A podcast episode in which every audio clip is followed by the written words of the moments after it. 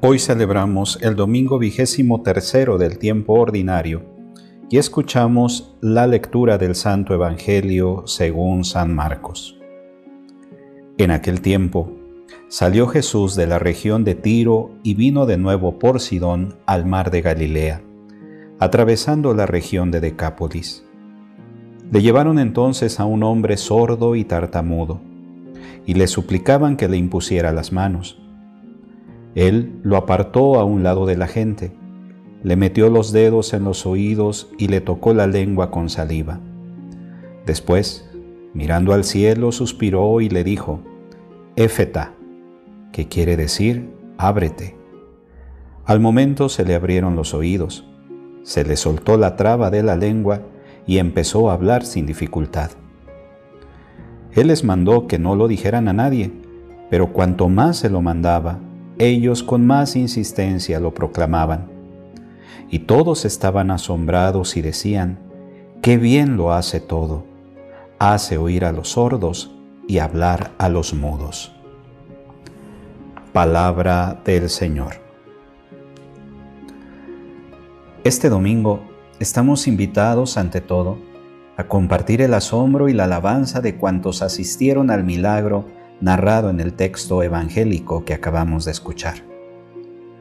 Como tantos otros episodios de curación, este testimonia la llegada en la persona de Jesús del reino de Dios. En Cristo se cumplen las promesas mesiánicas anunciadas por el profeta Isaías. Los oídos de los sordos se abrirán la lengua del mudo cantará. En él se ha abierto para toda la humanidad el año de gracia del Señor. Éfeta, ábrete. Esta palabra pronunciada por Jesús en la curación del sordomudo resuena hoy para nosotros. Es una palabra sugestiva, de gran intensidad simbólica que nos llama a abrirnos a la escucha y al testimonio. El sordo mudo ¿no evoca acaso la situación de quien no logra establecer una comunicación que dé sentido verdadero a la existencia? En cierto modo, nos hace pensar en el hombre que se encierra en una supuesta autonomía, en la que termina por encontrarse aislado con respecto a Dios y a menudo también con respecto a su prójimo. Jesús se dirige a este hombre para restituirle la capacidad de abrirse al otro, y a los demás, con una actitud de confianza y de amor gratuito. Le ofrece la extraordinaria oportunidad de encontrar a Dios, que es amor y se deja conocer por quien ama. Le ofrece la salvación. Sí, Cristo abre al hombre al conocimiento de Dios y de sí mismo. Lo abre a la verdad porque Él es la verdad, tocándolo interiormente y curando así desde dentro todas sus facultades. Jesús se dedica a los que sufren, a los marginados de la sociedad, la cura y abriéndoles así la posibilidad de vivir y decidir juntamente con los demás. Los introduce en la igualdad y en la fraternidad. Esto, como es obvio, nos atañe también a todos nosotros. Jesús nos señala a todos la dirección de nuestro obrar nos dice cómo debemos actuar. No solo existe la sordera física, que en gran medida aparta al hombre de la vida social. Existe un defecto de oído con respecto a Dios y lo sufrimos especialmente en nuestro tiempo. Nosotros simplemente ya no logramos escucharlo. Son demasiadas las frecuencias diversas que ocupan nuestros oídos.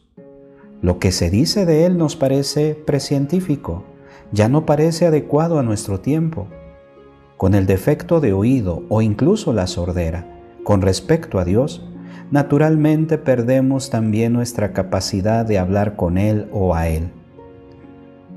Sin embargo, de este modo nos falta una percepción decisiva. Nuestros sentidos interiores corren el peligro de atrofiarse. A falta de esa percepción, queda limitado de un modo drástico y peligroso el radio de nuestra relación con la realidad en general. El horizonte de nuestra vida se reduce de modo preocupante. El Evangelio nos narra que Jesús metió sus dedos en los oídos del sordomudo, puso un poco de su saliva en la lengua del enfermo y dijo, Éfeta, ábrete. El evangelista nos conservó la palabra aramea original que pronunció Jesús en esa ocasión, remontándonos así directamente a ese momento. Lo que allí se nos relata es algo excepcional y sin embargo no pertenece a un pasado lejano. Eso mismo lo realiza Jesús a menudo de modo nuevo también hoy. He aquí un milagro que necesitamos que se repita abundantemente en nuestras comunidades cristianas y en cada uno de nosotros.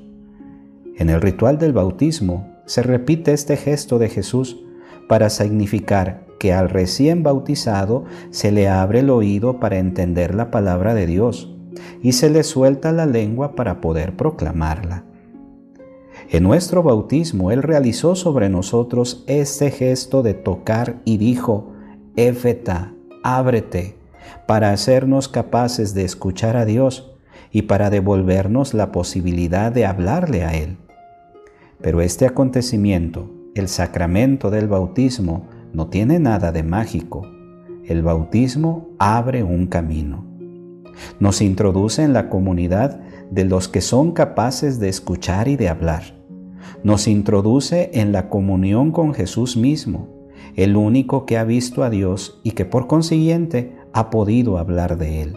Mediante la fe, Jesús quiere compartir con nosotros su ver a Dios, su escuchar al Padre y hablar con Él. El camino de los bautizados debe ser un proceso de desarrollo progresivo en el que crecemos en la vida de comunión con Dios, adquiriendo así también una mirada diversa sobre el hombre y sobre la creación. El Evangelio nos invita a caer en la cuenta de que tenemos un defecto en nuestra capacidad de percepción, una carencia que al principio no reconocemos como tal, porque precisamente todo lo demás se nos impone con su urgencia y racionalidad, porque aunque ya no tengamos oídos para escuchar a Dios ni ojos para verlo, aunque vivamos sin Él, aparentemente todo se desarrolla de un modo normal.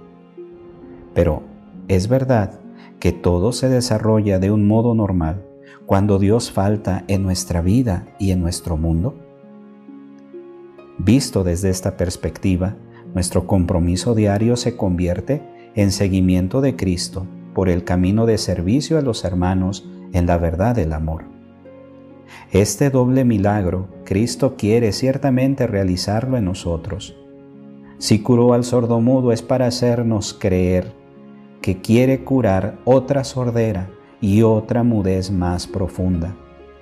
La única condición es que nos reconozcamos sordos y mudos, necesitados de curación, y que lo pidamos con fe.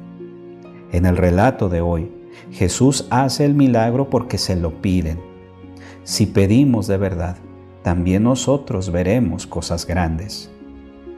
Cristo es aquel que todo lo ha hecho bien.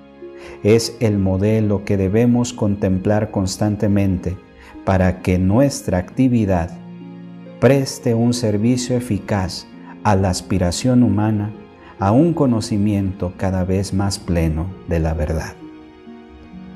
Que tengas un bendecido domingo. Te invito a que te suscribas a este canal y que le des un clic ahí en la campanita para que puedan llegarte todas nuestras notificaciones. Asimismo nos ayudes compartiéndolo si te ha gustado esta reflexión y nos ayudes para que esta palabra de Dios pueda llegar a muchos corazones.